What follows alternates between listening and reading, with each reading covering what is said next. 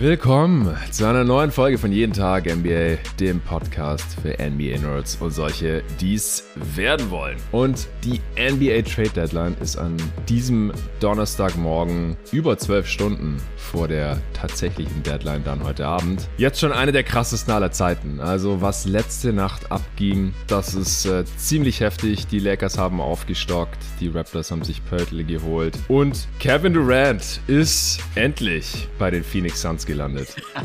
Das hat sich jetzt über, was sind das, acht Monate oder so im Prinzip hingezogen. Wir haben letztes Jahr, einen Tag vor Start der Free Agency oder wenige Stunden vorher war es, glaube ich, erfahren, dass er weg möchte und dass die Suns ganz oben auf seiner Liste stehen. Ich muss sagen, ich bin gar nicht so heftig überrascht gerade. Ich bin gerade aufgewacht. Also ich habe hier, ich habe hier heute den Jerry Engelmann dabei. Morgen, Jerry. Hi. Äh, zugeschaltet aus Südostasien. Bei dir ist es jetzt Nachmittag. In den USA haben wir gerade festgestellt, ist es jetzt 2.30 Uhr in der Nacht. Also auch eine sehr komische Zeit eigentlich äh, für so einen Blockbuster-Deal, der vor noch nicht mal einer Stunde über Twitter reinkam. Ich bin seit einer guten halben Stunde wach. Äh, wir hatten ausgemacht gestern und heute, dass wir uns morgens jeweils kurz schließen um 8 Uhr. Und wenn was passiert ist nachts, äh, dann nehmen wir einen Emergency Pod auf. Und Gottverdammt, ja, es ist was passiert. die Nets haben jetzt Kyrie und KD weggetradet, nachdem sie Harden vor einem Jahr weggetradet haben und ja, retoolen, rebuilden da irgendwie und die Suns haben Kevin Durant bekommen. Es ist echt richtig heftig. Ich muss sagen, das, das wird jetzt wirklich eine, eine Instant Reaction. Ich habe jetzt innerhalb von einer halben Stunde erstmal versucht zu verstehen, wer jetzt wo gelandet ist heute Nacht. Vor allem auch die anderen Trades, da konnte ich mich jetzt noch nicht so wirklich drauf konzentrieren. Deswegen wird jetzt auch der Kevin Durant Trade im Vordergrund stehen. Ich bin Phoenix Suns Fan für die, die es noch nicht wissen. Das heißt, ich bin hier auch noch irgendwie emotional betroffen, sage ich jetzt mal, vor allem auch vom Abgang von Mikael Bridges. Aber ich muss sagen, Matt Ishbia hat die Phoenix Suns gestern gekauft und heute spielt Kevin Durant für die Suns. Das ist echt, also wie, wie man so schnell alles, was Robert Sava in den letzten 20 Jahren gemacht hatte, quasi umkehren kann. Die Suns sind jetzt der Favorit im Westen. Inwiefern genau dazu kommen wir dann gleich noch. Aber ich bin, ich bin gerade echt ein bisschen baff, muss ich echt sagen. Es ist schlecht als Podcaster, wenn einem ein bisschen die Worte fehlen, aber es, es ist gerade tatsächlich so für mich als, als Phoenix Suns Fan. Jerry, wie geht's dir?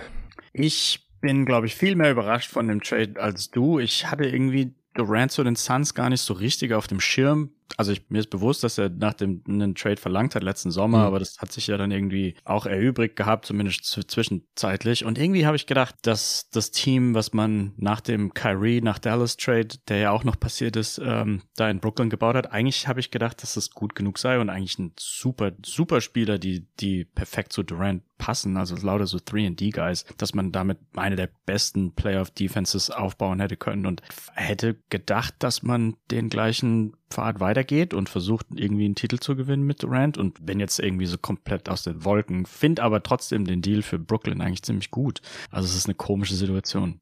Ja, also auch nochmal um es klarzustellen, ich bin schon überrascht, dass KD jetzt überhaupt getradet wurde. Aber ja. jetzt, wo er getradet wurde, dass er in Phoenix gelandet ist, das überrascht mich halt nicht, weil er wollte dahin und ich habe letzten Sommer schon gesagt, Stars vom Kaliber Kevin Durant und er ist immer noch mindestens ein Top 5 Spieler in dieser Liga. Auch wenn er gerade verletzt ja. ist, auch wenn er dieses Jahr 35 wird, das hat er einfach gezeigt in dieser Regular Season bisher. Er hat auch schon gezeigt, dass er dann von ja, so, einem, so einer Kniezerrung zurückkommen kann zu diesem Zeitpunkt in der Saison und dann in den Playoffs noch gut sein kann oder die restliche Regular Season sehr gut sein kann, in nächste Saison noch gut sein kann, dass solche Spieler da landen, wo sie gerne hin möchten, ich glaube, daran haben wir uns gewöhnt über die letzten Jahre, ja. selbst wenn sie noch drei Jahre Vertrag haben. Aber ich, ich dachte auch nicht, dass die Nets das jetzt unbedingt machen wollen. Da musst Durant jetzt nochmal Druck ausgeübt haben und auf der anderen Seite hat Matt Ishbia jetzt hier eben fast alles weggetradet für ihn, was man eben traden kann. Nicht komplett alles. Die Suns haben noch ein paar Swaps übrig, also sie haben nicht die komplette Draft, die jetzt zu diesem Zeitpunkt tradebar ist, bis 2029 ja. weggetradet, aber halt fast. Sollen wir vielleicht ganz kurz mal einfach die Fakten nennen? Wer ja, genau, ja. genau. Also die Suns haben Mikael Bridges und da blutet mein Herz. Cam Johnson, und Jay Crowder zu den Brooklyn Nets getradet. Das sind die drei Spieler. Dazu vier First Rounder. Vier unprotected First Rounder. Alle mehr? ungeschützt, genau. 23, 25, 27 und 29. Also alles, was geht an First Round Picks. Die Suns hatten alle eigenen First Rounder. Deswegen waren sie hier auch mit am besten aufgestellt für so einen Superstar Deal.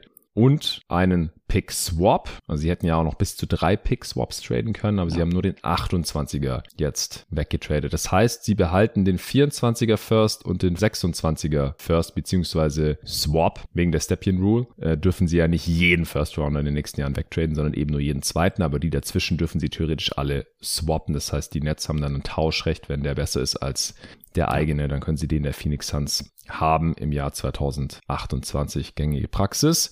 Und das ist schon mal positiv. Also, dass, dass Durant einfach richtig teuer wird, das ist einfach, das ist klar gewesen nach dem Rudy Gobert Trade letzten Sommer, ja. dass halt dann ein Spieler von Durants Format noch deutlich teurer wird als Gobert. Das war einfach klar. Das war ja dann wohl auch, was intern bei den Nets so ein bisschen dazu geführt hat, dass er eben nicht getradet wurde, weil die Nets seit letzten Sommer nicht so ein Paket angeboten bekommen hatten und KD ja dann wohl auch gesagt hat, so, ja klar, ich bin ja auch viel besser als Gobert. Natürlich bin ich teurer und wenn es keiner anbietet, dann ist es auch okay, wenn ich nicht getradet werde. War ein bisschen seltsam, aber okay.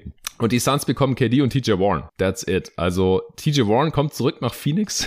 auch noch so eine kleine, kleine Side Note. Ähm, ja, es, es ist einfach nur heftig. Also, Michael Bridges, einer meiner absoluten Lieblingsspieler bei den Phoenix Suns. Cam Johnson mochte ich auch. Jay Crowder mochte ich nicht mehr. Wer den Pod hier im letzten halben Jahr mal gehört hat, der hat das wahrscheinlich mitbekommen. Äh, drei Wings, die in dieser Liga sehr gefragt sind. Keiner davon hat Superstar-Talent. Michael Bridges kann wegen seiner Two-Way-Fähigkeiten vielleicht noch so mit Star-Impact gesehen werden in seiner Prime. Hat sich auch offensiv dieses Jahr weiterentwickelt. Cam Johnson kam jetzt gerade von seiner Meniskus-OP zurück, muss im Sommer verteidigt, verteidigt, verlängert werden. Äh, er muss auch verteidigt werden, weil er ist einer der besten Shooter der Liga. Und Jay Crowder, ja, da denke ich mal, dass die Nets ihn weiter traden werden. Da gab es glaube ich, auch schon irgendwie erste, erste Meldungen, dass der weiter verschifft werden wird. Denn im Retool kann man mit so einem ja zwar 3D-Winger, der aber über 30 ist und dessen Vertrag ausläuft, jetzt gerade nicht so super viel anfangen, aber der hat an sich ja auch schon nochmal einen Trade-Wert. Also super Paket für die Nets, denke ich. Wundert mich jetzt nicht, dass das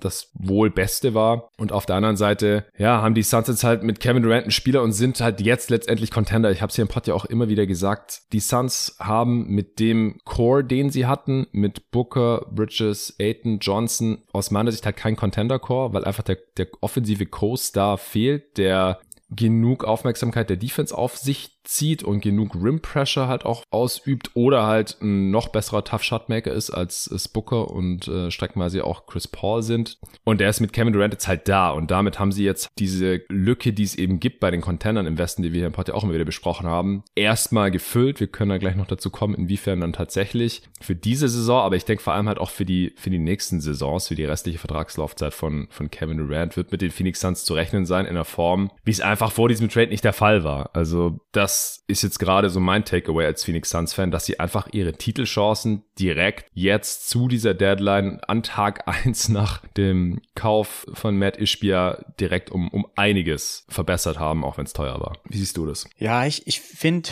dass sich die Suns ähnlich wie die Mavericks in eine ähnliche Situation gebracht haben. Und zwar, dass man die, die Zukunft ähm, ja so extrem aufs Spiel stellt und da kann wirklich das absolute Desaster passieren, meiner Meinung nach, für beide Teams. Ja. Zu, zu den Mavericks kommen wir wahrscheinlich später noch so ein bisschen. Ja, sehr vielleicht. gerne.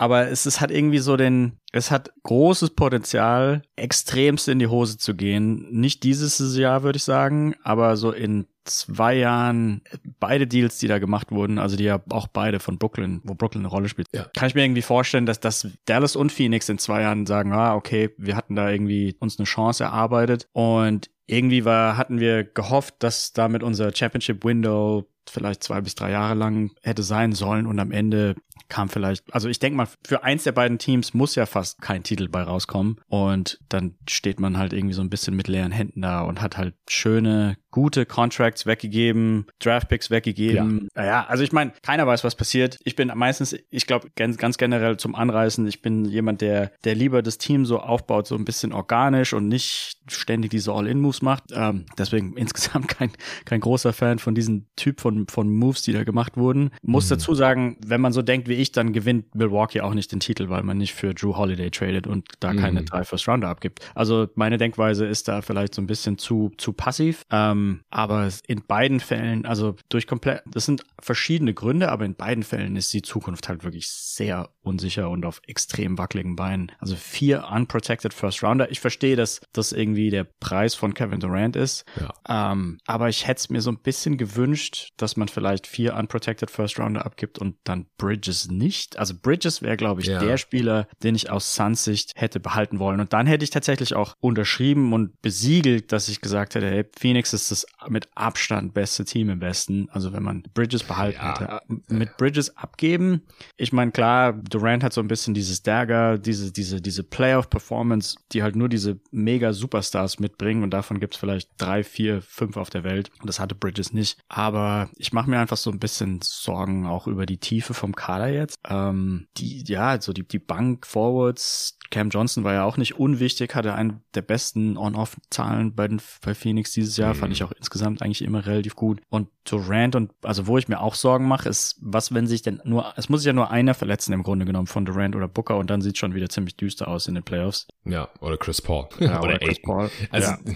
Ja. ja, ich finde, dass der Core Paul Booker, KD und Aiton, wenn er so spielt wie jetzt die letzten paar Spiele, wenn er so spielt wie andere zu anderen Zeitpunkten in der Saison schon, dann hätte ich mir eigentlich gewünscht, dass er getradet wird. Und ich würde auch nicht ausschließen, dass er vielleicht sogar trotzdem noch getradet wird, jetzt oder ja. zu einem anderen Zeitpunkt. Ich meine, er hat ja auch noch einige Jahre Vertrag. Das ist halt vielleicht noch so ein bisschen die letzte Patrone äh, in, in der Kammer der Phoenix Suns, also abgesehen von den First Round, die halt dann irgendwann wieder frei werden oder die Swaps, die man noch traden kann, die zwei, die man jetzt noch hat. Seconds hat man auch noch einen Haufen, aber ich verstehe auf jeden Fall deine Bedenken. Also hört sich jetzt vielleicht komisch an, aber mein erster Gedanke war auch, als ich vorhin auf Twitter gegangen bin und dann als allererstes, echt das erste, was ich gesehen habe, der erste Tweet war so eine Fotomontage mit KD neben Chris Paul und Booker halt im Suns Jersey und ich dachte so, was, warte mal, ist das jetzt gerade wirklich passiert? äh, und dann mein erster Gedanke war, ach scheiße, haben die Michael Bridges getradet. Ah, Weil ich mag den Typ echt total gern. Also so gern, wie man halt einen, einen NBA-Spieler mögen kann auf tausende Kilometer Entfernung und der jetzt halt auch, wie gesagt, kein Superstar-Potenzial hat. Also ehrlich muss man halt wirklich sein bei Michael. Er hat sich offensiv weiterentwickelt, aber bei einem Contender ist er halt aus meiner Sicht echt maximal eine dritte Option mit den Skills und auch dem Mindset, das er zu haben scheint. Und ich, ich habe es jetzt halt schon mehrere Playoffs Playoff-Runs gesehen. Dieses Team, einmal hat es für die Finals gereicht, als die Matchups eben gut waren und bei den Gegnern auch ein paar Stars verletzt waren, muss man halt ehrlich gesagt sagen, mit Cam Johnson und Mikael Bridges im Team. Zusammen mit Booker und Chris Paul und eben Aiton. Und die letzte Playoff-Serie, die wir halt gesehen haben von diesem Kern, ich, ich muss dich nicht dran erinnern, du hast damals noch für die Mavs gearbeitet, das war halt eine Katastrophe. Also da, da konnten halt auch ein Bridges und ein Cam Johnson keinen Unterschied ausmachen. Ja. Und das werden sie aus meiner Sicht halt auch nie können. Hm. Und Durant halt eben schon. Also es ist überhaupt nicht sicher, dass die Suns eine Championship gewinnen äh, über die nächsten vier Postseasons. Aber es ist halt aus meiner Sicht deutlich wahrscheinlicher geworden. Und dafür zahlt man halt diesen Preis. Auch als Phoenix Suns-Fan, ich kann ja einfach sagen, ich bin Suns-Fan seit ziemlich genau 17 Jahren jetzt, seit Januar 2005. Da habe ich so ein Spiel gesehen mit Steve Nash, der, der da neu war in der Saison oder zurückgekommen war zu den Phoenix Suns gegen die New York Knicks. Ich kann mich noch sehr genau dran erinnern. Es war diese grinded out Phase der NBA, wo die Pace langsam war und die offensive Effizienz niedrig. Es gab noch wenig Shooting, es gab die neuen Defensivregeln, das heißt, die Defensiven durften viel mehr Sachen machen in der Help Defense, man durfte auch Zone spielen und so. Es gab nicht mehr die Illegal Defense und deswegen waren die Defenses halt richtig gut und die Offenses noch nicht so gut wie heute, ohne Shooting, auch mit viel weniger Pick and Roll, einfach auch schlechtere Offensivspieler unterm Strich. Ich bin trotzdem in der Periode zum NBA-Fan geworden, aber hatte noch kein richtiges Lieblingsteam und auf einmal spielt dann da Steve Nash mit Amore Stoudemire und Sean Marion und diesen Shootern außenrum und Mike D'Antoni als Couch und das sah halt so geil aus. Das hat so Spaß gemacht, sich die Spiele reinzuziehen und da wurde ich zum Fan. Und die Suns waren in all den Jahren einmal in den Finals und wurden da dann von äh, Janis Antetokounmpo zerstört.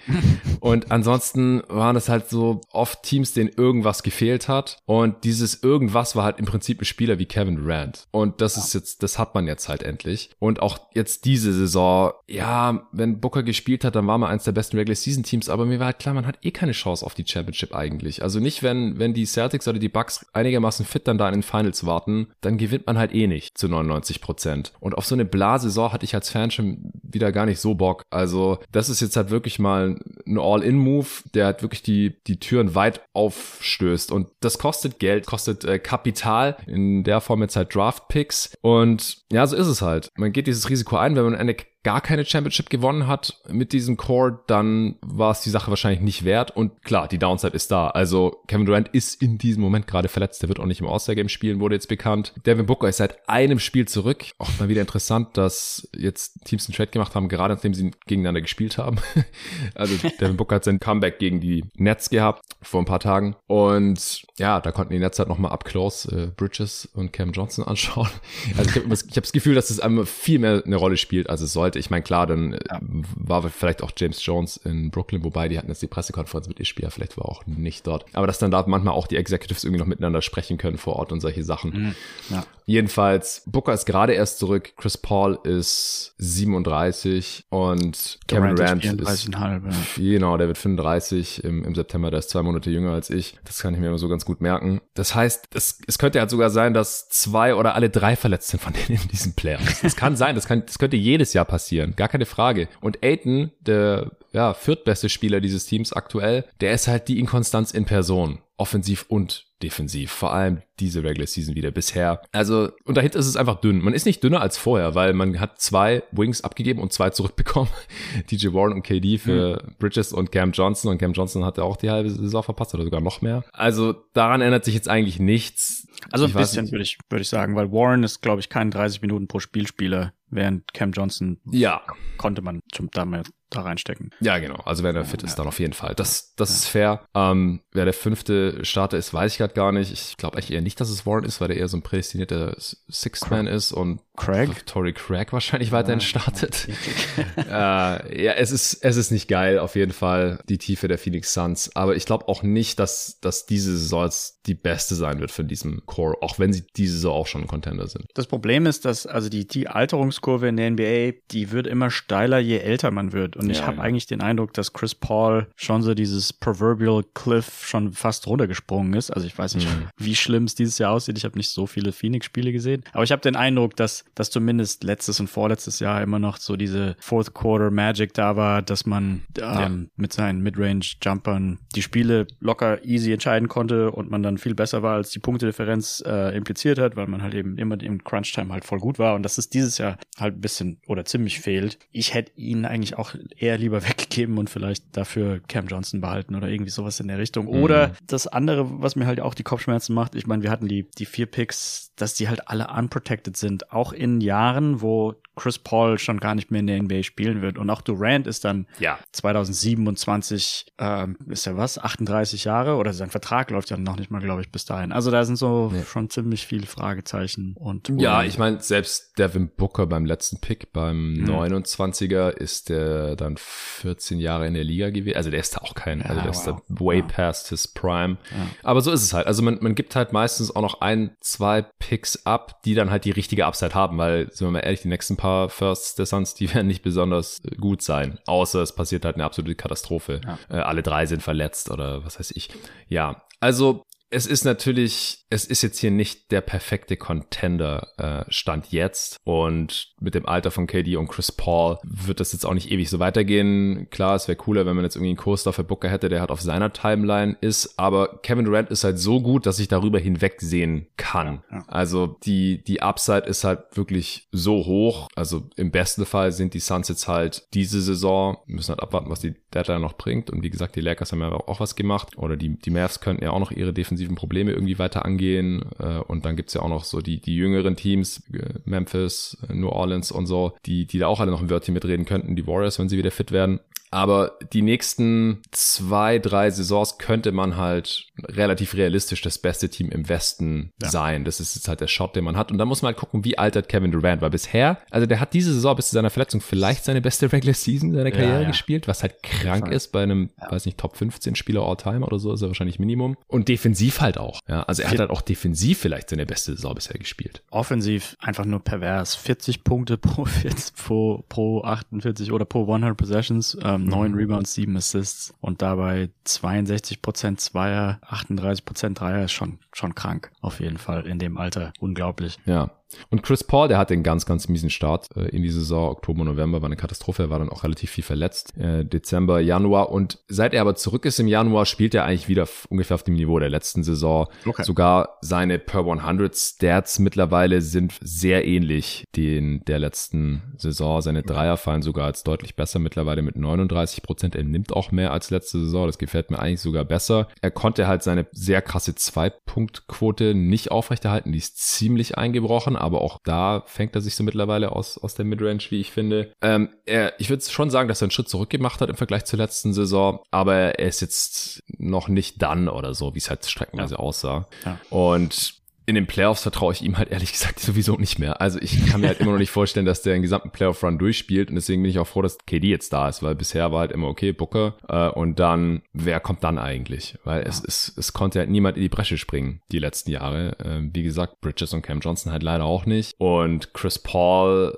halt nur sehr, sehr selektiv irgendwie in, in manchen Serien oder manchen Spielen sah halt aus wie der Point Guard. Ähm, ich erinnere an das Spiel letztes Jahr in der ersten Runde gegen die Pelicans zum Beispiel und dann eine Woche später gefühlt sah aus wie ein ganz anderer Spieler, ja. als wäre er um 20 Jahre gealtert oder sowas. Da will ich mich einfach nicht mehr drauf verlassen müssen. Ähm, und jetzt, da er nur noch der drittwichtigste Offensivspieler ist und ja, maximal der drittwichtigste Spieler insgesamt in diesem Team, ist es dann auch nicht mehr so, so schlimm. Ich glaube, bei den Suns wird einfach interessant, dass die, ähnlich wie Brooklyn ja auch in dieser Saison, eine ziemlich unkonventionelle Offense haben werden, vom Shotmix her, gerade dafür, wie gut diese Offense wahrscheinlich sein wird. Also, KD ist der beste Midrange-Scorer all time, ja. gerade auch diese Saison.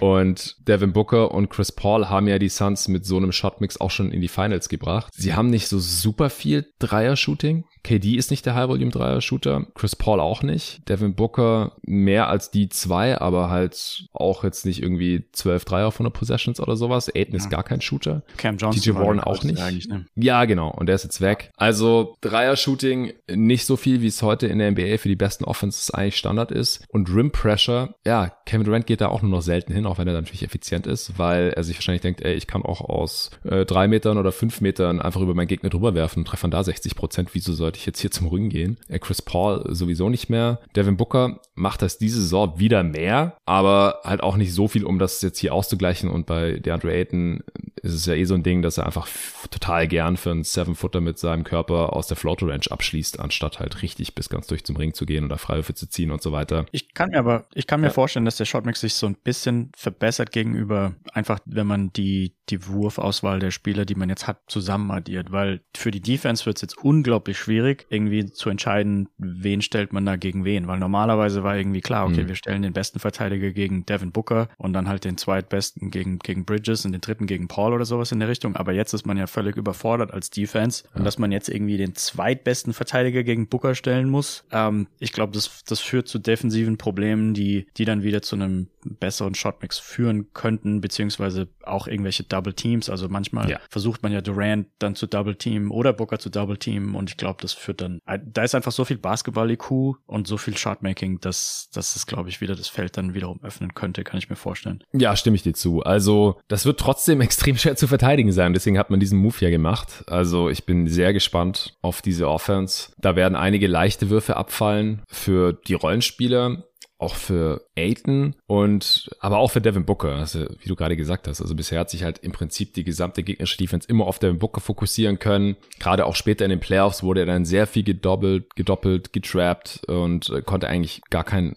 richtigen Einfluss mehr nehmen auf die Offense, weil dann musste er den Ball einfach abgeben und dann musste jemand anderes schnell was machen und wenn es Chris Paul nicht mehr konnte, dann, dann sah es halt katastrophal aus. Das war gegen die Mavs ein Problem, aber teilweise auch gegen die Bucks in den Playoffs zuvor. Und jetzt hat man da halt Kevin Durant, der letzte Saison ja auch so vielleicht seine schlechteste Playoff-Serie in seiner Karriere gespielt hat gegen die Boston Celtics. Also der hat auch noch mal ein bisschen was zu beweisen in den Playoffs, wie ich finde. Aber grundsätzlich mache ich mir da jetzt nicht so die Sorgen.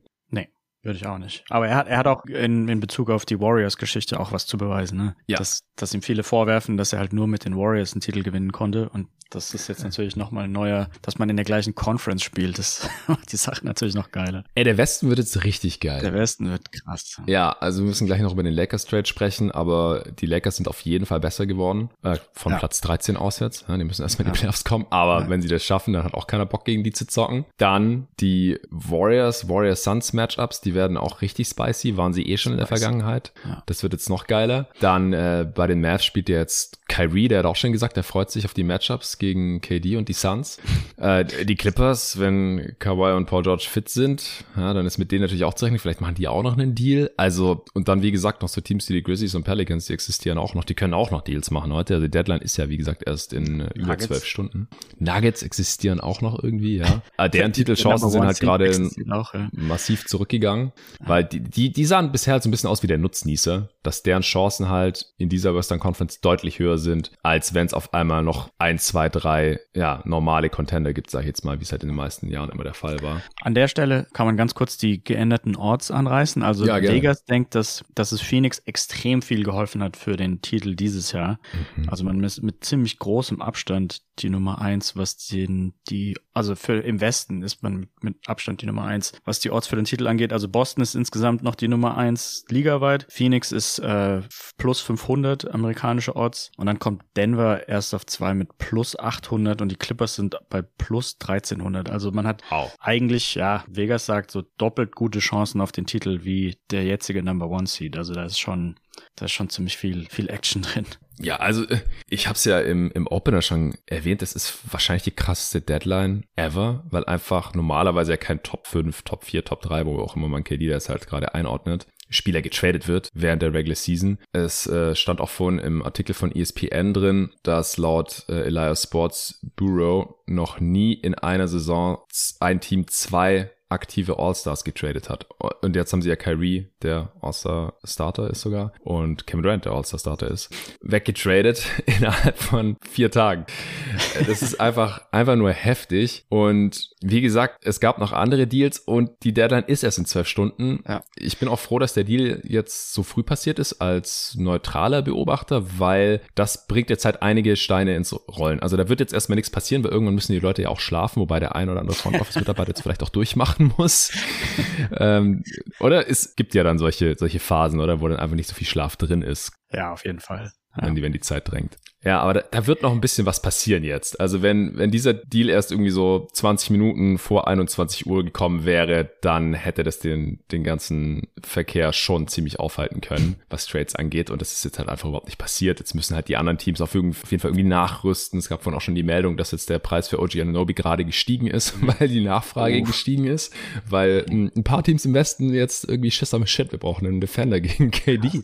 wenn wir gegen die Suns spielen. Also da, da wird noch einiges einiges passieren und die restliche Regular Season, die wird jetzt einfach super spannend, weil wir einfach auf einmal ganz andere Vorzeichen haben. Äh, wir haben ja, war das letzte Woche, es kommt mir vor wie vor zwei Wochen, das war letzte Woche tatsächlich ja noch erst den Westen durchgerankt und das können wir halt jetzt dann nach der Deadline zum All-Star Break war sowieso geplant nochmal machen und es wird halt ganz anders aussehen als vorher. Ja. Ich würde ganz kurz an der Stelle Brooklyn noch kurz anreißen, bevor Gerne. wir zum nächsten Team kommen, weil ich finde eigentlich deren Kader ziemlich lustig und deren Teamzusammensetzung. Also ich, die haben, die haben so viele Spieler, die ich in der Vergangenheit Vergangenheit versucht habe zu ertraden, ähm, zum Teil sind die Spieler über ihren Zenit hinweg, also vor allem Jay Crowder natürlich. Aber Crowder war jemand, den, den wollte ich immer haben. Ähm, mhm. Royce O'Neill war jemand, den wollte ich jahrelang haben. Ähm, Curry fand ich schlecht, also das, der ist ja jetzt schon länger bei den Brooklyn Nets, aber fand ich schlecht, dass sie damals von den Mavericks weggetradet wurde. Ähm, Cam Johnson seit Jahren Fan. Bridges, ja, einer bin ich einer der größten Fans, weil die Impact Metrics ihn halt lieben. Ja. Ähm, Dorian Finney-Smith war immer einer meiner Lieblings-Mavericks-Spieler. Also ich, ich hätte es ehrlich gesagt cool gefunden, wenn die einfach das Team so gelassen hätten mit Durant, aber ohne Irving. Und ich hätte ja. gedacht, dass sie im Osten relativ gute Chancen gehabt hätten. Natürlich ist man wahrscheinlich schwächer als Boston, aber ich hätte mir vorstellen können, mit diesen ganzen 3D-Wings, Durant plus ähm, O'Neal plus Dorian Finney-Smith, dass man eine sehr starke Defense, die halt alles switchen kann, irgendwie hätte aufstellen können.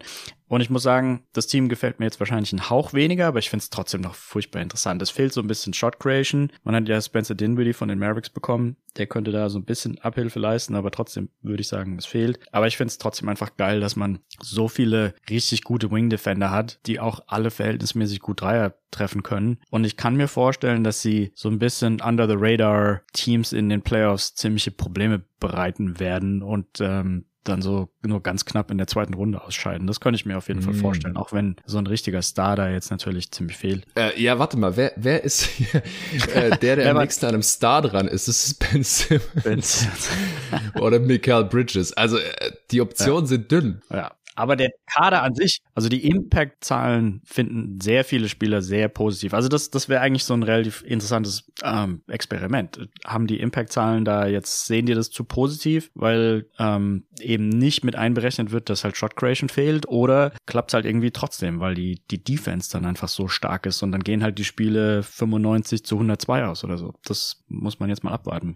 Es gab auf jeden Fall schon solche Teams, die ohne Star so ein bisschen Neues gemacht haben in der ersten Runde, aber äh, zum Beispiel die Clippers gegen die Warriors 2019 fallen mir da spontan ein. Ja. Aber oft hatten die ja dann wenigstens noch irgendwie so einen jungen Spieler, der halt irgendwie noch überhaupt nicht ready war, aber dem so ein bisschen Star-Upside äh, angedichtet werden konnte. Das, das ist bei den Nets halt gerade echt extrem dünn. Also das wäre dann einfach absolut übers Kollektiv und äh, harte Arbeit und geile Defense und genug Shooting und dann wird der Ball laufen gelassen. Ja, er könnte Ben Simmons jetzt gar nicht so schlecht reinpassen, ehrlich gesagt. Ich kann mir vorstellen, dass der, also wenn der nochmal offensiv ein bisschen besser wird, und dürfen wir nicht vergessen, Ben Simmons, wird immer gesagt, ah ja, der, der war noch nie so geil offensiv. Ja. Der hat schon mal 20 Punkte im Schnitt gemacht in der Regular ja. Season, ja. Also das ist zwar kein Blinder, ja, und jetzt mittlerweile erinnert er halt leider mehr an Ben Wallace als an den Philadelphia Ben Simmons von vor ein paar Jahren. Also seit der Hawks-Serie ist der Typ leider einfach irgendwie komplett durch. Also da, da geht irgendwie nicht mehr so viel offensiv. Aber jetzt in dem Team, klar, im, im Halfcourt würde er immer nicht so toll kreieren können, aber mit so relativ viel Shooting außenrum und defensiv kann man alles switchen. Ja. Nick, Nick Claxton noch mit hinten drin, der auch alles switchen kann. Das wird schon auch ein super interessantes Team, auch wenn ich ja jetzt nicht so wirklich, also das wäre schon ziemlich fluky, wenn die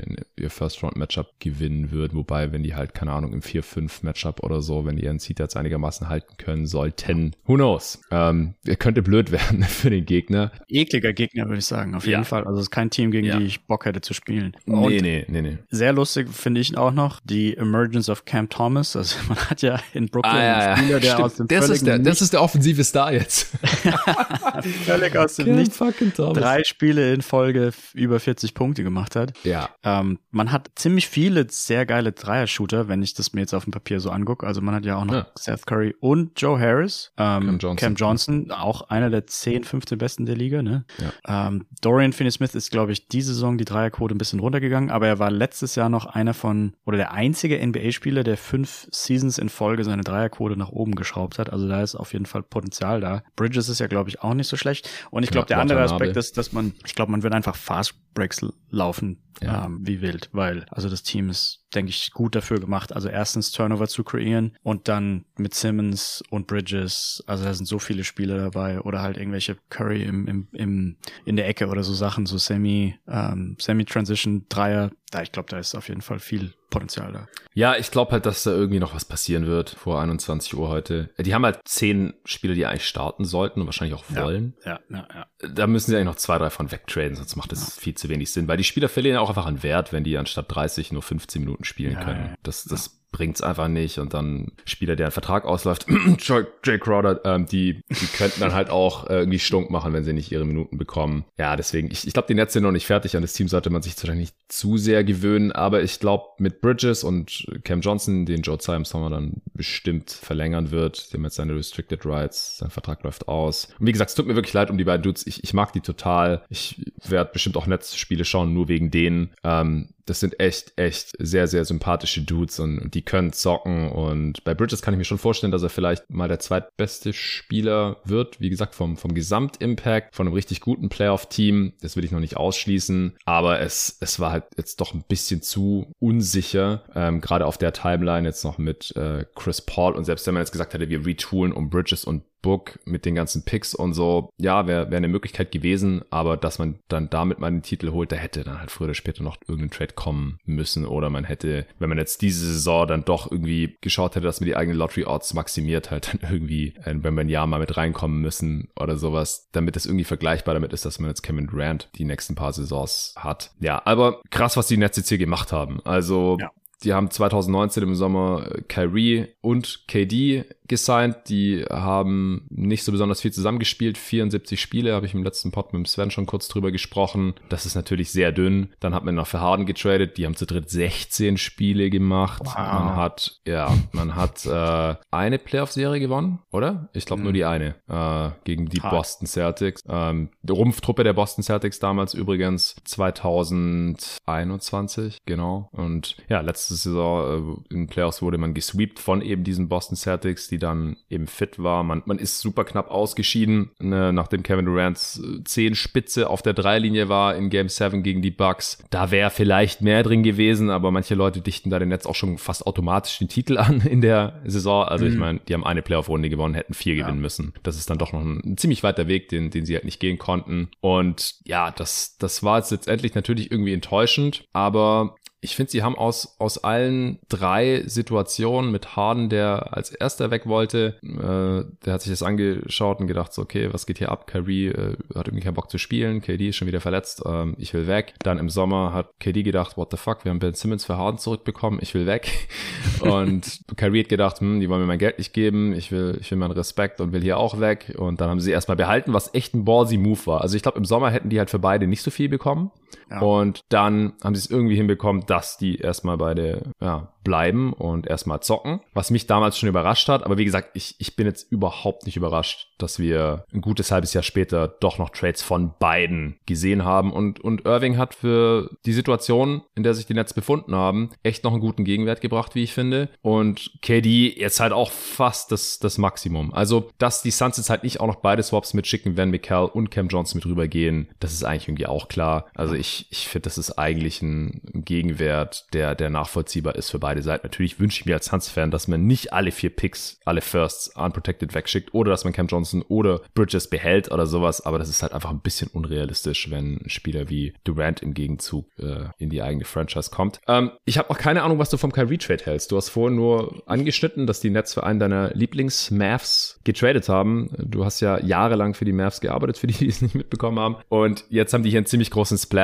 gemacht zur Trade-Deadline. Was, was hältst du von Kyrie Irving und vor allem bei den Dallas Mavericks. Ich bin nicht der größte Irving-Fan. Ich glaube, wahrscheinlich gibt es davon auch nicht mehr allzu viele auf dem Planeten nach dem. Ey, der wurde zum All-Star-Starter gewählt. Ja? Also genug oh, gibt es anscheinend okay, okay, okay, okay, Also gerade unter den Spielern und halt auch von den Fans. Ja. Ich glaube, es ist einfach ein sehr polarisierender Spieler. Ja. Ich glaube, die neueste Meldung von vor vier Tagen oder direkt nach dem Trade war, dass er den Apology-Tweet ähm, wo er sich entschuldigt, dass er dieses eine antisemitische Video gepostet hat. Mhm. Er hat anscheinend den Tweet, wo er sich entschuldigt oder das Instagram-Post, wo er sich entschuldigt, wieder runtergenommen ja. vom Internet. Also das fand ich auch nicht irgendwie die beste Aktion. Ja, auch was, wie er das dann gerechtfertigt ja. hat, das war auch schon wieder so ein bisschen, das war einfach, das war einfach wieder Peak Kyrie, sein Gelaber dann. Wie gesagt, der Typ ist, ist so durch, meiner Meinung nach. Dann hat er gesagt, ja, ich lösche die ganze Zeit irgendwelche Sachen, das äh, hat überhaupt nichts zu sagen und ich, ich habe selbst Juden in, in meiner Familie und dann immer, immer, seine Begründung ist ja immer so, er kann gar kein schlechter Mensch oder Antisemit ja. oder was auch immer man ihm dann halt irgendwie unterstellen möchte, sein, äh, weil er weiß, wer er ist. Ja.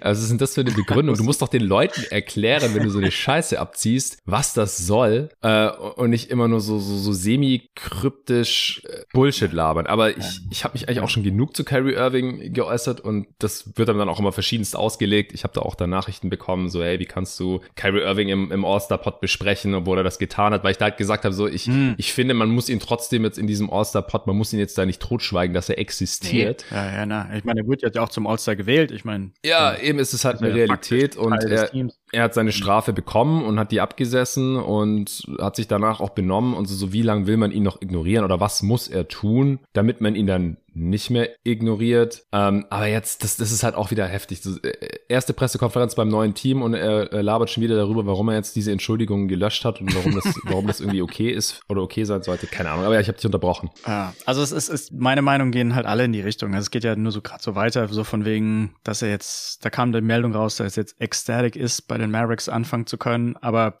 die genau, im Grunde genommen fast eins zu eins gleicher Wortlaut hat er halt damals verlauten lassen, als er halt von Cleveland nach Boston gegangen ist. Da ist es auch, hieß ecstatic. Ja. Dass manche Leute solche Aussagen von ihm überhaupt so auf bare Münze nehmen und dann halt, oh, okay, das ist tatsächlich was wert, diese Aussage, dass er Lust hat auf Dallas. Also das finde ich irgendwie am komischsten, weil sein, seine Meinung und seine Laune kann sich irgendwie mit am schnellsten ändern von allen Spielern der Liga.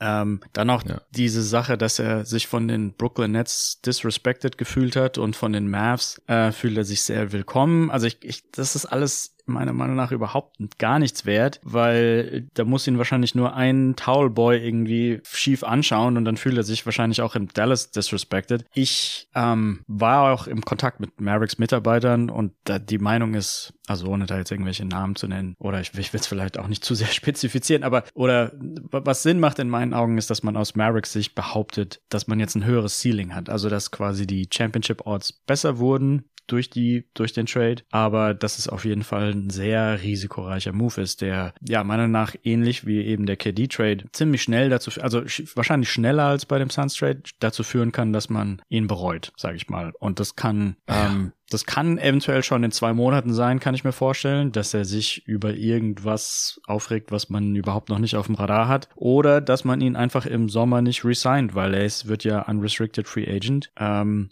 und vielleicht wollen die Mavericks wieder irgendwelche Klauseln einbauen in den Vertrag, so wie Brooklyn das wollte, hm. dass man sagt, ähm, du kriegst nur das Max, wenn du ein gewisses Minimum an Spielen spielst oder irgendwie sowas und er sich dann daran sofort wieder stört. Und wenn man dann den, den Unprotected 2027er First Rounder und einen meiner Meinung nach sehr positiven Vertrag von Dorian Finney-Smith hergegeben hat für vier Monate Kyrie, das würde dann doch schon ziemlich wehtun. Und ob dann Lu, also es gibt ja auch manche Stimmen, die dann sagen, dass es jetzt die Wahrscheinlichkeit erhöht oder das, den Prozess beschleunigt, dass Luca aus Dallas weg will. So krass sehe ich es nicht, aber mhm. so ein bisschen in die Richtung geht's schon. Also wenn, wenn jetzt Kyrie wirklich geht und man hat eben einen guten Verteidiger oder den besten Verteidiger verloren und man ist nächstes Jahr auf einmal nur noch Zehnter, weil Dorian halt irgendwie so wichtig war, dann, ähm, dann kann ich mir schon vorstellen, dass, dass Luca da irgendwann keinen Bock mehr drauf hat oder halt auch sieht, dass die, die Moves, die man macht, tendenziell eher in die falsche Richtung gehen. Also zusammen mit der McGee-Geschichte ähm, waren da jetzt schon länger keine Home Run Moves mehr bei den Dallas Mavericks. Insofern Risiko auf jeden Fall. Ja, brutales Risiko auch vor der Record. Ich, mir ist der KD-Trade wirklich tausendmal lieber für ja. die Phoenix Suns als Fan, als wenn die jetzt diesen äh, Kyrie Irving Trade gemacht hätten. Egal, ob es jetzt der ist, der kolportiert wurde hier mit äh, CP3 und Crowder und einer unbekannten Zahl an Picks oder irgendein ganz anderer Deal.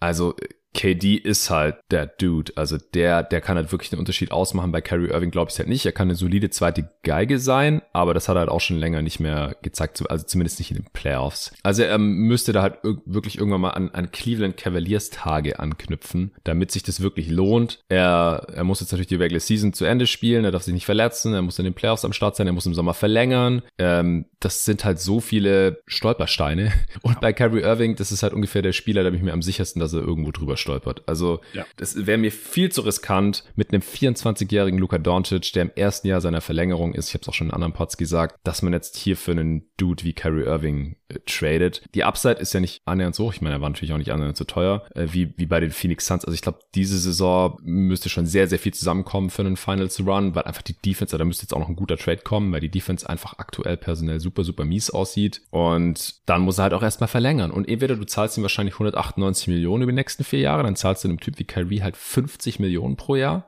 Ja, und der wird 31 jetzt. Das ist halt einfach kein geiler Vertrag, schon mal an sich. Oder es läuft vielleicht auf dieselbe Geschichte raus wie in Brooklyn, dass die Mavs halt anfangen, da irgendwie zu falschen. Kann ich nicht einschätzen, weil irgendwie werden die da jetzt auch inoffiziell mal so ganz kurz drüber gesprochen haben. So, ey, Kyrie, wir geben hier einen Unprotected First für dich ab und Dorian Finney-Smith und Spencer Dinwiddie. Willst du im Sommer bei uns bleiben? Und wenn ja, zu welchen Konditionen? Ich glaube, die Konditionen sind klar geworden über die Medien. Keine Games Played äh, Stipulations oder irgendwie Championship äh, Bonus oder sowas. Im Vertrag, sondern er will ja einfach nur den, den Max-Deal haben. Und es sind halt diese 198 Millionen über vier Jahre. Und die würde ich halt anstelle der Mavs einem Spieler wie Kyrie höchst ungern anbieten, weil die über die Vertragslaufzeit wird sich dann halt die Zukunft von Luka Doncic in Dallas entscheiden. Und die hat dann an so einem Spieler festzumachen, I don't know. Also da fühle ich mich mit Durant neben Booker über die nächsten Jahre sehr, sehr, sehr, sehr viel wohler. Was mich noch interessiert ist, was, was denkst du so, welche Kräfte oder Gefühle oder welcher Druck hat jetzt zu so einem Move geführt bei den Mavs? Also hm. aus meiner Sicht schwingt da halt schon so ein bisschen Panik und Verzweiflung sind vielleicht ein bisschen zu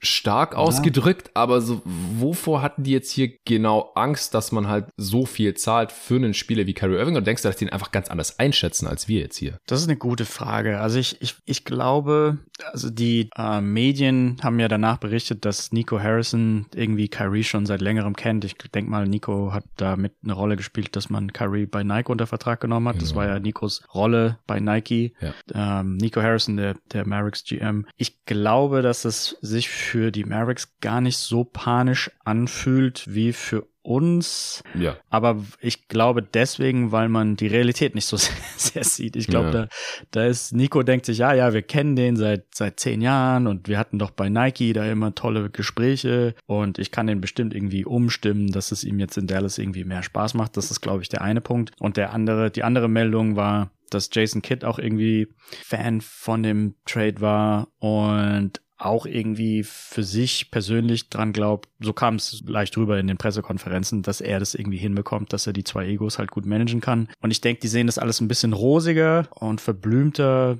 als wir. Und ich glaube, dass, ich meine, das ist ein bisschen arrogant, aber ich glaube, wir, wir liegen näher an der, an der Realität und ähm, aus, aus deren Sicht ist es gar nicht so der Panik-Move, sondern einfach nur so, ah, okay, mhm. wir haben jetzt halt einen guten Spieler bekommen, der halt uns mit der Shot Creation hilft. Ich, ich denke mal, das Analysten-Department ist sich da wahrscheinlich eher mehr bewusst, dass es sich wie ein Panik-Move anfühlt, aber auf der mhm. anderen Seite äh, ist es, ja, vielleicht hat man einfach Schiss gehabt, dass man, man ist in der Tabelle, im Moment ist man Vierter, aber es hätte halt auch, wir haben ja in den Western Conference äh, Power Rankings drüber geredet, es braucht ja nur irgendwie so drei, vier Niederlagen in Folge und dann bist du Zehnter und ähm, vielleicht hat man einfach A, Schiss gehabt, dass man höchstens die erste Runde schafft und halt B, dass, dass, dass man halt einfach, ja, zu lange braucht, um den Titel zu gewinnen. Vielleicht ist da so ein bisschen Nikos Angst, dass, dass er von irgendwo Druck spürt, dass, also ich glaube, das kann man insgesamt so zusammenfassen, dass dass viele dem Titel mehr hinterhergeiern und denken, man muss ihn jetzt ziemlich bald gewinnen. Ähm, ich denke, das gilt für Phoenix ja ähnlich, weil man hätte das Team ja organisch so lassen können und hätte die ganzen Future Picks gehabt. Man hat ja eigentlich auch relativ gut gedraftet in der Vergangenheit. Ähm, aber viele Teams im Osten machen das ja so ähnlich. Also da wird dann so viel Draftkapital hergegeben, damit man jetzt sofort oder damit man sich irgendwie so ein Title Window macht, was vielleicht auch nur zwei oder drei Jahre groß ist. Aber das, das scheint so die gängige Herangehensweise Herangehensweise zu sein. Ich weiß nicht, ob da der, der Owner vielleicht, ich weiß nicht, ob ich sagen darf, eine Line Kokain kurz durchzieht und sagt, wir müssen jetzt, ich will dieses Jahr den Titel gewinnen, so in der Art. Keine Ahnung. Ähm, aber es fühlt sich immer mal wieder bei vielen verschiedenen Teams panisch an und die Mavericks haben sich ja jetzt, jetzt eingereiht in die Liste, die aber schon länger ist. Also Cleveland hat ja viel hergegeben für Mitchell, äh, Milwaukee hat viel hergegeben für Holiday, Brooklyn hat viel Picks hergegeben für Harden etc. etc. Also das ähm, ist einfach so ein Arms Race ähm, und das ist nicht ganz nicht ganz rational. Ähm, ja. ja. ja, also ich, ich glaube, wir sehen es dann sehr ähnlich mit dem mit dem Mavs-Stil. Es kann auch funktionieren. Das wollte ich auch im, im letzten Pod schon ja. betonen. Es kann funktionieren, aber da müssen halt so viele Sachen aus meiner Sicht zusammenkommen, bei Kyrie Irving und auch bei den Mavs. Das ist ja schon jetzt der 24. in der Defense dieses Jahr. Sorry, dass ich unterbreche, mhm. aber man hat die 24 beste Defensive Rating und hat jetzt noch Dorian Finney-Smith abgegeben. Und ich glaube, ihr habt die Mathe irgendwann mal gemacht. Äh, man muss irgendwie Top 10 sein, glaube ich, in Offense und Defense, um Playoff-Erfolg zu haben, oder? Irgendwie sowas genau, ja, ja. Also ja. empirisch, historisch betrachtet ja. ist es so. Ich habe mir das schon für ein paar Sachen, die ich mal gemacht habe, hier im Pod oder äh, Artikel, die ich geschrieben habe, angeschaut gehabt. Und da fällt halt sehr schnell auf, wenn man sich einfach anschaut, wo die Teams in der Regular Season standen, in Offense und Defense, dass es eigentlich keinen Champ gibt, zumindest nicht in diesem Jahrtausend, der nicht Top 10 an beiden Enden des Feldes war, die meisten sogar Top 5 safe in oh, mindestens wow. einem, beiden oder beiden Kategorien. Ja. Und es gibt drei Ausnahmen im Prinzip, die da so ein bisschen rausfallen. Ich habe es gerade nicht vor mir, aber aus dem Kopf waren es halt ähm, einmal die Warriors mit KD im zweiten Championship-Jahr, also amtierende Champs, die lassen es manchmal ein bisschen hm. schleifen defensiv ja, ja, in der Regular Season. Aber und dann sagt man, ja, die haben den Schalter.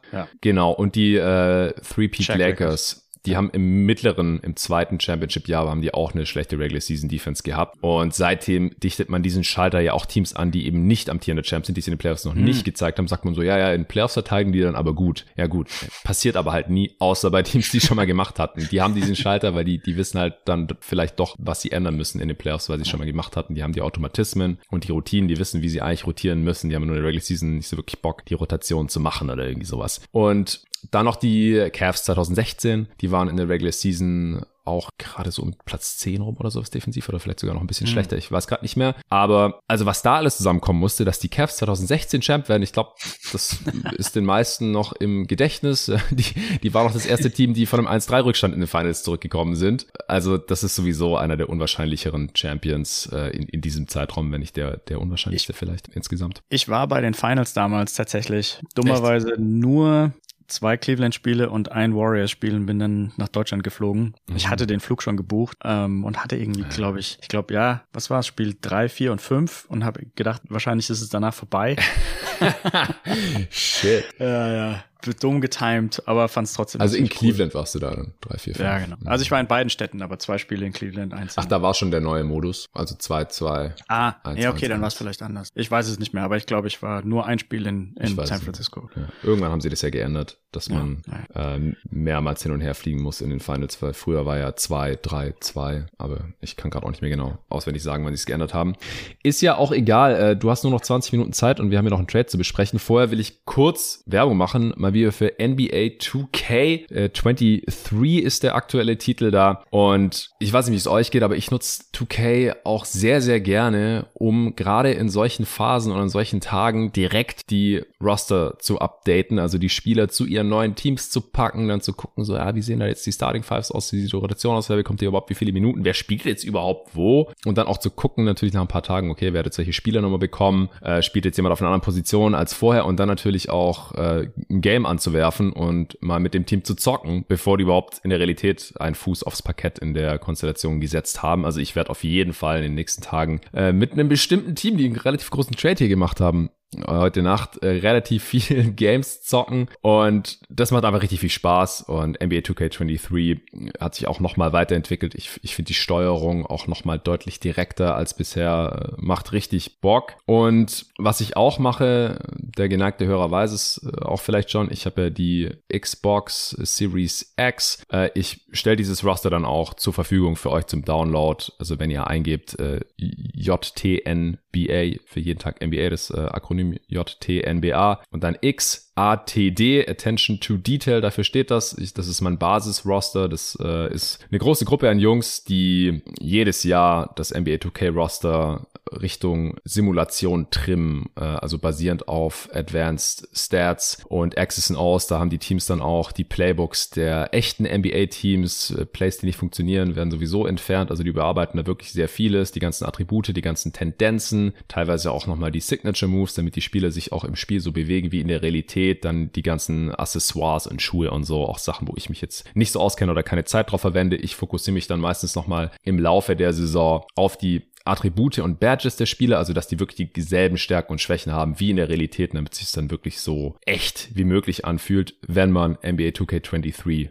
zockt. Also ich habe das jetzt auch über die letzten Wochen, so seit Weihnachten bin ich mal dazugekommen, so alle paar Tage ein paar Updates zu machen. Ich habe jetzt alle Teams mal mehr oder weniger überarbeitet, so die Attribute und die Badges. Bei manchen Teams mehr, bei manchen Spielern, die würde ich jetzt auch sagen, sind aktuell eigentlich fertig, andere noch nicht so ganz. Und dann habe ich jetzt auch in letzter Zeit wirklich immer alle paar Tage das Roster aktualisiert, auch immer mit den aktuellen Verletzungen und so weiter und so fort. Also wenn ihr da Bock drauf habt, erstens holt euch NBA 2K23 und wenn ihr zufällig auch auf der Xbox zockt, dann äh, schaut einfach mal bei 2K Share unter JTNBA XATD äh, könnt ihr euch mein Roster runterziehen und mir gerne Feedback geben, wenn ihr Supporter seid im Discord oder ansonsten könnt ihr mir auch sonst so schreiben. Ich habe es halt leider nur für die Xbox. Ich, ich kann es auch nicht irgendwie jetzt übersetzen auf, auf die Playstation oder sonst was. Ich, ich kann euch auch nicht das ganze Roster abfotografieren, was auch schon manche Leute gefragt haben. Und bei den Sliders, da müsst ihr halt ein bisschen rumprobieren, äh, damit es dann zu eurem Spielstil passt. Äh, da würde ich euch auch nicht empfehlen, jetzt unbedingt direkt meine Sliders zu nehmen, wobei die könnte ich vielleicht auch noch hochladen unter dem Gamertag Stuttgart Suns. Findet ihr das? Ich weiß, äh, ist vielleicht witzig, habe ich vor 20 Jahren mal angelegt. Äh, meine, meine Heimatstadt Stuttgart und mein Lieblingsteam Suns, habe ich mir damals gedacht, das, das wäre doch ganz cool.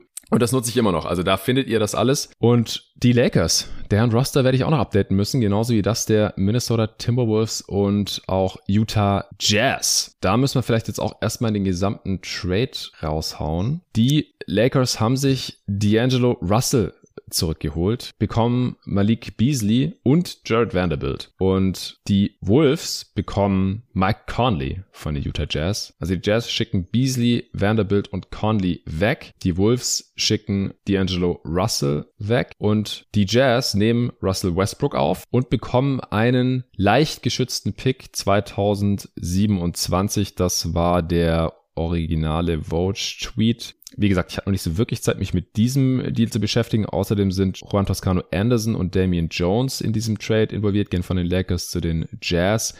Und Nikhil Alexander Walker geht zu den Wolves. Die Wolves bekommen noch einen Second Rounder, und zwar den schlechteren von Washington und Memphis 2024. Außerdem einen 25er und einen 26er Second von den Utah Jazz. Äh, hast du die, die First Rounder Protection?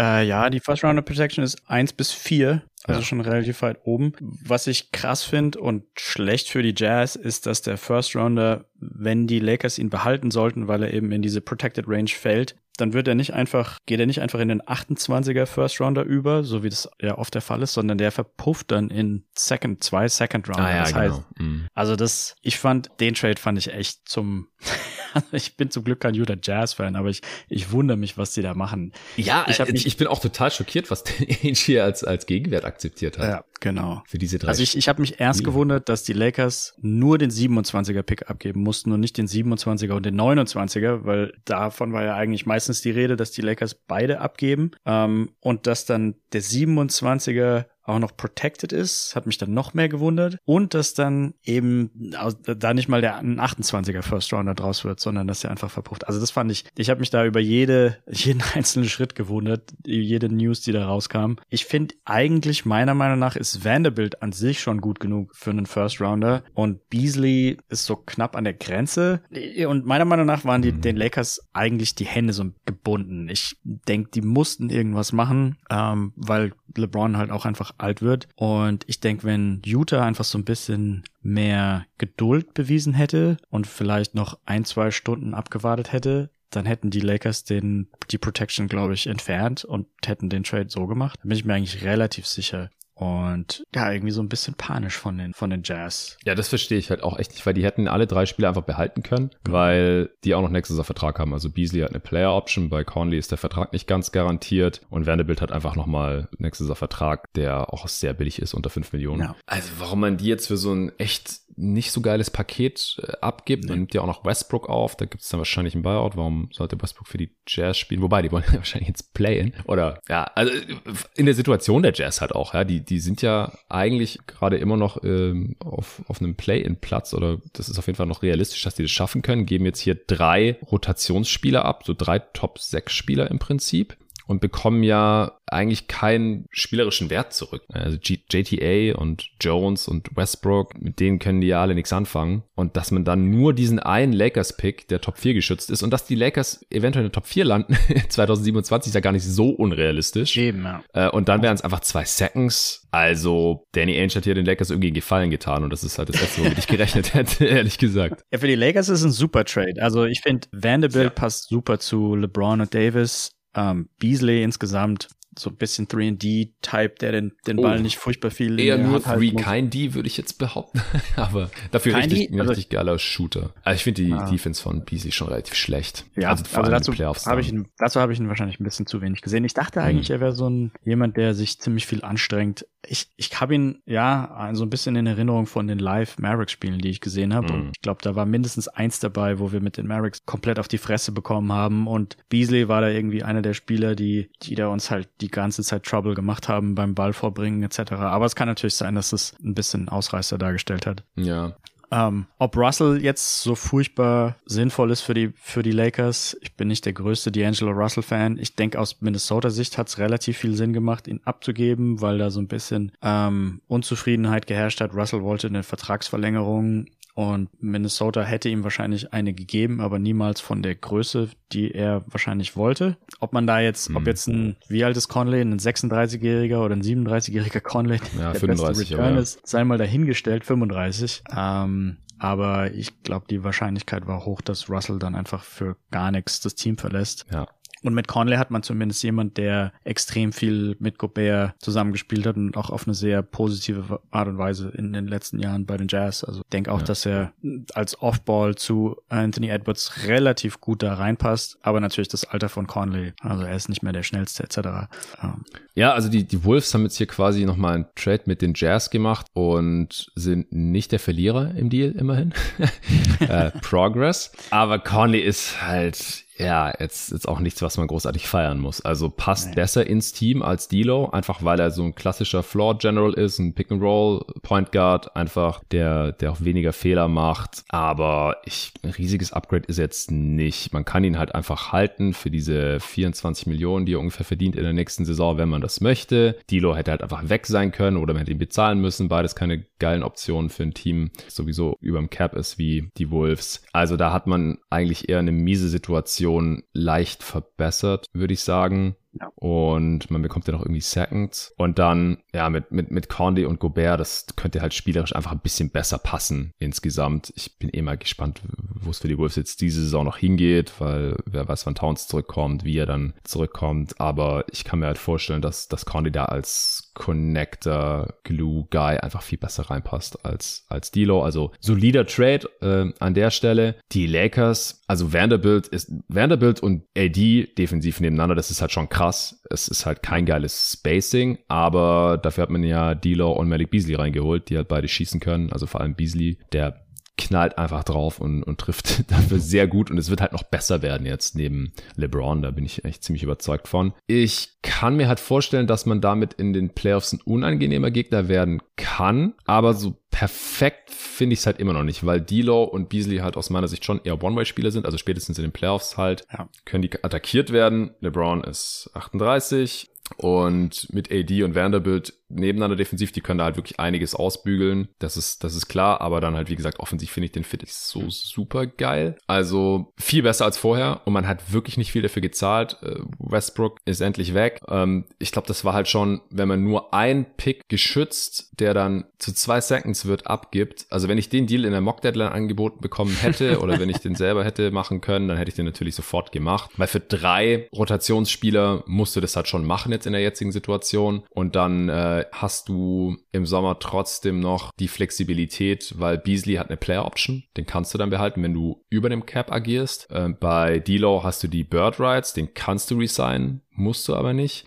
Und wenn mich gerade nicht alles täuscht, ist sogar der Vertrag von Vanderbilt nicht, nicht komplett garantiert, aber das ist halt eigentlich so ein Bargain, dass man, dass man den dann behält. Hachimura hat man halt ähm, ja auch die Restricted Rights und Bird Rights, aber man muss man natürlich auch nicht halten. Also die, die Lakers sind jetzt halt flexibel, haben nur diesen einen Pick äh, abgegeben und sind diese Saison besser geworden. Und das, das könnte jetzt halt in der Regular Season schon einen Unterschied ausmachen, dass man halt von 13 endlich mal hochkommt in die Top 10 und dann wenigstens irgendwie in der Postseason ist und da dann, wenn alles perfekt läuft und Darwin Ham dann auch gute Rotationen findet, gute Balance aus Offense und Defense, LeBron und AD fit werden, das sind jetzt natürlich auch wieder relativ viele What-Ifs, dann zieht man in die Playoffs ein und, und kann dann da vielleicht ein sehr unangenehmer Gegner werden. Ich find's cool für die Lakers, dass man zum ersten Mal seit langem wieder Tiefe hat. Also ich traue ja, ja immer diesem Caruso, Danny Green Kader mm. hinterher und teilweise hat man da ja außer LeBron und AD Spieler aufs Feld geschickt, wo ich erstmal nachschauen musste, wer ist es jetzt genau? Ähm, und das hat sich jetzt natürlich fast auf den Kopf gestellt, weil man ja wirklich halt drei Rotationsspieler in einem, in einem Trade bekommt. Das ist ja extrem viel. Was mir Sorgen macht, ist, dass man, also wir haben ja schon in dem Western Conference Ranking, Power Ranking drüber geredet. Man ist ziemlich nah dran an den ganzen Teams, die sich da in den Play-ins etc. befinden, aber man ist halt im Moment immer noch 13. Und also ich, selbst wenn man eine relativ gute reguläre Saison jetzt hinlegt, kann ich mir trotzdem nicht vorstellen, dass man direkt in den Playoff-Spots landet. Das heißt, man wird irgendwie im Play-In landen und dann geht's halt schon von Anfang an los. Also man wird in der ersten Runde gegen, gegen Denver oder Memphis spielen dürfen und in der zweiten Runde vielleicht gegen Phoenix oder gegen Dallas. Also das wird, das wird hart. Und ich meine, ganz klar, deren Ziel muss ja sein, irgendwie den Titel zu gewinnen. Andererseits, der Westen wird wahrscheinlich einfach nur crazy. Also spätestens ab der zweiten Runde ist da ja jedes Matchup irgendwie göttlich. LeBron gegen KD oder Kyrie gegen KD oder Kyrie gegen LeBron. Also auch so viele ja. Spieler, die sich aus der Vergangenheit irgendwie kennen. Das wird ziemlich viel Spaß machen. Ja, ja, definitiv. Ja, noch kurz zwei, äh, zwei Fakten. Also die Jazz sind gerade auf elf, äh, nicht auf dem Play-in-Platz und haben sich jetzt einfach massiv verschlechtert. Also geht Danny Ainge jetzt doch noch auf maximale Lottery Odds vielleicht und könnte ja auch noch nicht fertig sein. Also wie gesagt, ich glaube nicht, dass sie Markinen traden. Also Olenek vielleicht, Clarkson. Das Argument habe ich auf Twitter auch schon gehört, dass man jetzt eben versucht zu tanken für die Saison, aber man hat schon 27 Siege und mit den 27 ja. ist man, glaube ich, selbst wenn man kein einziges Spiel mehr gewinnt, was ja auch unrealistisch ist, ja. hat man immer noch wahrscheinlich am Ende mehr Siege als die Hornets, Pistons, Spurs und Rockets. Und gerade ja. die Top 4 sind ja die, die Teams, die die besten Chancen haben auf den Number One Pick, der ja dieses Jahr auch das größte, mit Abstand den größten Preis in Anführungsstrichen darstellt. Ja, genau. Also dieses, dieses, so, wir tanken jetzt. Ich finde, das hätte man in, das hätte man vor zwei Monaten einleiten können. Ich finde das Timing relativ schlecht. Ja, besser spät als nie. ähm, man, man kann halt noch das fünft schlechteste Team werden falls die ja. Magic sie noch die irgendwie Magic, überholen, ja. die jetzt halt gerade fünf Siege weniger haben. Das ja, ist Äh, nicht sehr wahrscheinlich, aber machbar. Und alle anderen Teams, die haben ungefähr gleich viele Siege. Also es gibt halt wirklich nur diese vier absoluten Tanking-Teams und dann noch die Magic, die gerade deutlich weniger Siege haben. Die Magic sind noch einzuholen, in Anführungsstrichen. Ähm, die Wizards und Pacers, mal sehen, was die jetzt noch machen. Auch Raptors und Bulls haben weniger Siege als die Jazz gerade, aber es ist halt ein, zwei Siege. Das äh, geht dann schnell. Die Thunder und Lakers haben gerade auch ein, zwei Siege weniger als die Jazz. Mal sehen.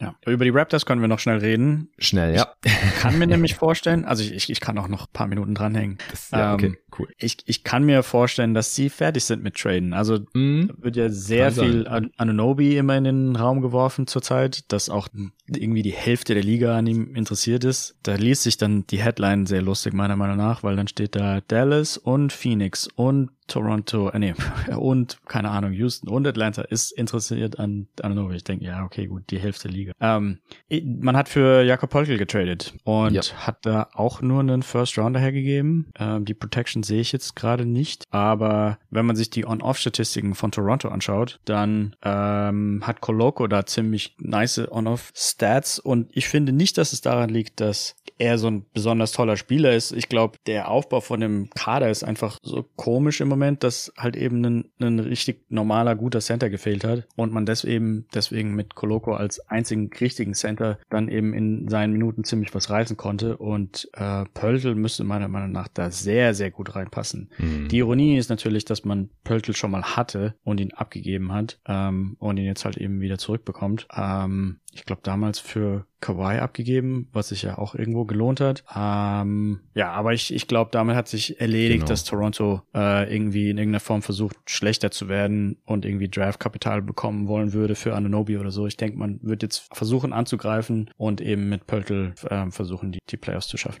Ja, ansonsten wäre das ein bisschen ein komischer Move, ähm, denn Pöltl ist ja auch schon 27 und halt eher so auf der Timeline von Van Vliet und Siakam, als jetzt von ja. Barnes, äh, Ananobi ist irgendwie so dazwischen. Und warum sollte man sonst jetzt einen First abgeben? Ich habe die Protection auch nicht gefunden. Es steht auch auf ESPN nicht drin. Bei Peltons äh, Trade Grade zum Beispiel steht nur Protected 2024 First Round Draft Pick and two future Second Round Picks und Cam Birch als Salary Match. Mhm. Kein schlechter Haul für die Spurs. Wie gesagt, Protection wäre halt noch interessant. Äh, wahrscheinlich irgendwas zwischen Lottery und Top 4. Ähm, äh, auch ein, ein Comeback, ein, ein, Homecoming. Das dritte jetzt, ja. D-Law zu den Lakers zurück, TJ Warren zu den Suns und jetzt hier Jakob Mörtel. und ja, genau, der wurde damals zu den Spurs getradet im Kawhi Leonard Deal äh, zusammen mit DeMar DeRozan und einem First Rounder. Äh, wenn mich gerade nicht alles täuscht, war das der Gegenwert für Kawhi und das äh, hat sich auch ausgezahlt. Aber jetzt hätte man halt ganz gerne wieder so einen traditionellen äh, Rim Protecting Big da hinten drin, nachdem das mit äh, Project 6-9 und äh, wir switchen alles und machen richtig viel Druck in der Defense und, und trappen äh, an der Mittellinie oder sowas und, und forcieren ganz viele Turnovers, dass es einfach nicht so geklappt hat hier Äh, Finde ich, finde ich auch einen, einen soliden Move oder wie Luca Cella auch auf Twitter geschrieben hat. Vergesst den KD-Trade, die Raptors haben jetzt einen richtigen Center. It's over. Ja, und dann gibt's noch einen Trade, den wir vielleicht ganz kurz noch erwähnen sollten. Wie gesagt, es gibt heute Abend, wenn die Deadline durch ist, sowieso noch mal einen großen ja, Recap-Pod dann mit Luca und Sven. Die Knicks haben für Josh Hart getradet und haben Cam Reddish zu den Blazers geschickt. Und äh, den hatte tatsächlich Luca als Blazers GM in der Mock-Deadline auch sich geholt, allerdings nicht für Josh Hart. Äh, und das ist aber ein Spieler, der den Knicks durchaus helfen kann. Also es ist einfach nochmal ein solider Rotationsspieler wieder ein Wing. Cam Reddish wohl keine Rolle mehr gespielt äh, für die New York Knicks, nachdem die ja von einem Jahr erst für den getradet hatten. Bisschen seltsamer Move für die Blazers. Deutet halt darauf hin, dass die Josh Hart mhm. im Sommer nicht zahlen wollten und diese Saison jetzt irgendwie nicht so wirklich priorisieren, weil Josh Hart ist einfach ein besserer Spieler als Cam Reddish zu diesem Zeitpunkt. Und die Blazers, ja, die stehen gerade auch noch auf Platz 10 und haben eine negative Bilanz. Also ich bin mal gespannt, was die jetzt noch machen. Jeremy Grant oder so. Was hältst du von dem Deal? Ich finde auch, also ich stimme dir da völlig zu. Ich verstehe es überhaupt nicht aus Portland Sicht, weil man hat ja jetzt Lillard noch ein paar Jahre an der Backe und zahlt ihm ja. irgendwie so 60 Millionen pro Jahr. Ja, nicht ganz, aber. Ja. Ich finde, es müsste eigentlich eher in die Richtung gehen, dass man Draftpicks abgibt, um das Team zu verstärken, damit man es in Lillards Prime die ja sich auch so langsam dem Ende nähert, noch in die Playoffs schafft wenigstens. Ähm, tanken ist da ja irgendwie keine richtige Option, solange man so riesige Verträge hat. Und dass man im Grunde genommen hier fast das Gegenteil davon macht, verstehe ich überhaupt nicht. Genau, man hat einen Future First Round Pick bekommen, der aber noch nicht näher ja. beschrieben ist und die Knicks haben halt so viele Picks, manche davon noch nicht so geil. Ich schätze, dass es halt irgend so einer geworden ist, keine eigene. Aber natürlich ganz, ganz cool für New York. Also ähm, ich denke auf jeden Fall, dass das Hart ihnen helfen kann. Äh, eventuell halt eben auch einfach nur dadurch, dass man so Evan Fournier Minuten reduziert. Ähm, Reddish war teilweise sah der, glaube ich, ganz gut aus in New York, aber immer nur so ganz kurz phasenweise. Mhm. Und so ein bisschen Tiefe fehlt da immer mal wieder, vor allem wenn sich ein, zwei Spieler verletzen. Wenn Brunson irgendwie aussetzt, dann wird man ziemlich schnell dünn auf den ganzen Guard-Positionen. Das hatte man ja vor ein paar Wochen, dass er da eine Weile verletzt war und dann hat man, glaube ich, auch direkt ein paar Spiele in Folge verloren. Insofern, ja, eigentlich ganz happy für Jalen Brunson, der mir bei den Mavericks auch immer relativ sympathisch war. Insofern sehe ich das ganz mhm. gern. Ja, also es ist echt viel passiert letzte Nacht und sorry, falls wir jetzt noch nicht alle Aspekte beleuchten konnten in diesen, ja, jetzt auch schon anderthalb Stunden Pod gleich. Oder auf jeden Fall eine guten Stunde, ja. Äh, vielen Dank dir, Jerry, dass du dir hier heute Morgen kurzfristig nach diesem Deal dann die Zeit genommen hast, äh, live mit mir direkt zu reagieren. Ich, ich werde das Ding jetzt auch zeitnah raushauen und dann gibt's heute Abend, wie gesagt, die, die Recap. Wir fangen da so ab 22 Uhr an aufzunehmen, je nachdem, wie viel passiert ist. Und ich bin natürlich auch äh, nochmal gespannt auf die Gedanken von Luca und Sven zu diesen Deals. Das könnte wirklich ein zwei Stunden Pod werden oder noch länger. Der kommt dann halt irgendwann nachts. Ähm, wilde Deadline, jetzt schon. Die Trade Deadline 2023. Äh, das ist äh, die NBA, wie wir sie lieben, äh, unberechenbar und Machtverhältnisse verschieben sich sozusagen über Nacht und wir wissen nicht, was auf uns zukommt jetzt in der restlichen Regular Season, dann auch in der Postseason. Wird richtig geil. Wie, wie verbringst du jetzt noch die Deadline? Die ist ja um vier Uhr morgens bei dir oder so? Du, du wachst oh. wahrscheinlich morgens auf, genauso wie ich heute und siehst dann alles auf einmal, oder? Nee, ich hoffe, ich schlaf durch ähm, ja. und ja, habe dann wahrscheinlich das Chaos vor mir. Wobei ich mir vorstellen kann, es ist schon so viel passiert dass jetzt vielleicht der letzte Tag langweilig werden könnte, eventuell. Ja. Ein, ein ja, also langweilig glaube ich nicht. Ja. Einen interessanten Aspekt finde ich noch, wenn die Warriors James Wiseman behalten, zahlen sie irgendwas mit 120 Millionen aufgrund der Luxury Tax und der Repeater Tax. Mhm. Also das ist auf jeden Fall noch ein Name, den, den man sich anschauen könnte, ob da was passiert. Es ist jetzt keiner, der die Machtgefüge irgendwie verändert, aber ein sehr realistischer Trade meiner Meinung nach. Ja, die zahlen sogar 170, also 130 Uff. ist ihre reine Luxury Tax Bill, aber genau. wegen der Repeater sind es 170. Nee, nee, also, also 120 würden sie sparen, wenn sie ihn abgeben. Diese und nächste so. Saison zusammen, ja, ja, ja. genau. Ja, ja. Das ist wahr. Diese Saison 50 Millionen Millionen und nächste Saison nochmal 70 oder 80. Ich habe es auch in einem anderen Pod schon mal gesagt. Allein wenn sie ihn dumpen und nichts dafür genau. aufnehmen. Nur an Tax. Ja, das ist einfach sehr teuer für Wiseman. Die Suns haben übrigens hier richtig investiert. Also ich habe es vorhin nur mal kurz erwähnt. Ich kann mal kurz die Zahlen nachreichen. Deren Luxury Tax steht jetzt bei 68 Millionen. Autsch. Also die sind über 30 Millionen jetzt teurer als vorher. Wie gesagt, Matt Ishbia ist reingekommen, um, um Sachen zu machen. äh, es ist echt, wie gesagt, das hätte halt Robert Sava niemals gemacht. Egal welcher Trade, über 30 Millionen Luxury Tax mehr zahlen, auf gar keinen Fall. Der, der hat ja, der hat in den 2000ern halt echt die Suns so kaputt gespart, dass die überhaupt noch so gut waren mit Steve Nash. Das ist eigentlich ein Wunder, weil der ständig Rotationsspieler gedumpt hat mit First Round Picks wie Kurt First Thomas. Round, ja zu den äh, Sonics und der eine Pick davon ist dann später Sergi Barker geworden und solche Späße. Ständig oh no. First-Round-Picks verkauft, einfach nur gegen Cash, so Luol Deng und solche Spieler, weißt du, Spieler, die die, die Suns einfach echt gut gebrauchen hätten können als, als Starter oder als Backups und dann mussten die Suns immer mit so siebeneinhalb Rotationsspielern äh, die, die Playoff-Schlachten da schlagen. Das war einfach nur traurig und irgendwie auch traumatisierend als Fan und deswegen, ja, hat, hat Matt Ishby jetzt erstmal hier einen Stein im Brett, auch wenn ich erstmal total schockiert war, als ich, als diese Gerüchte da gab, dass Isaiah Thomas of all oh. people, also hier ja. nicht der, der neulich noch in der NBA gespielt hat, sondern die, die Pistons-Legende und Ex-Knicks GM, dass der irgendwie eine Rolle bekommen soll äh, bei den Suns. Das wurde jetzt aber dementiert, weil das wäre einfach nur Tone Death hoch 100 gewesen, nachdem Isaiah Thomas ja auch eine, eine Klage hatte wegen äh, sexueller Belästigung war es, glaube mhm. ich, Zivilklage und da dann irgendwie die Nix über 11 Millionen zahlen mussten, weil die Dame, ja. die Mitarbeiterin der Nix, äh, nachdem sie Thomas beschuldigt hat, einfach entlassen wurde und so. Also es ging einfach alles gar nicht und dann, nachdem was alles gerade unter Sava abgelaufen war in Phoenix, dann so jemanden da reinholen, mal ganz abgesehen von seinem Track Record als irgendjemand, der was zu entscheiden hat, wenn es um Basketball geht, ähm, das ist einfach nur katastrophal. Also bei den Knicks, aber ja. auch hat er nicht die kanadische Basketballliga zugrunde gerichtet und dann noch sowas, ja. hier FIU College-Programm in, in Miami, also nicht University of Miami, wo ich war, sondern das andere College, da war irgendwie äh, der Coach oder, oder Leiter oder beides in Personalunion und die haben überhaupt nichts gewonnen in seiner Zeit. Also sehr Thomas will ich ganz, ganz weit weg wissen von meiner Lieblingsfranchise. Blöderweise ist er befreundet mit Matt Ishbia und wird wahrscheinlich sowieso irgendwie so ein bisschen Einfluss drauf nehmen, aber bitte nicht irgendwie James Jones ersetzen oder irgend so ein Quatsch. Ähm, ich glaube, das eine, was man ihm zugute halten kann, ist, dass er relativ gut gedraftet hat bei den Knicks. Also wenn man was Positives über ihn sagen will. Aber vielleicht könnte man ihn gerade für die Draft Geschichten zu Rate ziehen. Aber das wäre auch so ziemlich das Einzige, glaube ich. Ja, da gibt's jetzt nicht mehr so viele Picks, wo er da irgendwas sagen könnte.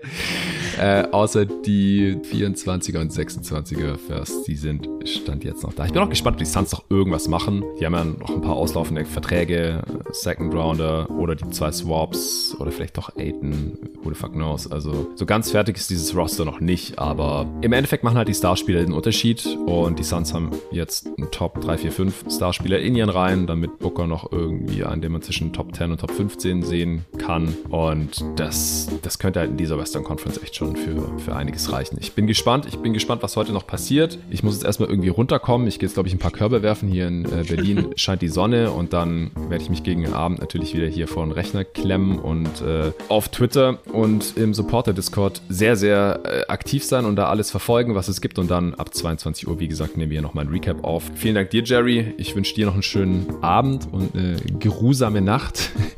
Und dann viel Spaß, wenn du dir morgen alle restlichen Trade News reinziehst. Wir, wir nehmen dann äh, wieder auf, wenn, wenn du irgendwann Ende nächster Woche oder übernächste Woche wieder zur Verfügung stehst. Immer wieder gerne. Vielen Dank. Sehr schön. Ciao, bis zum nächsten Mal. Bis dahin.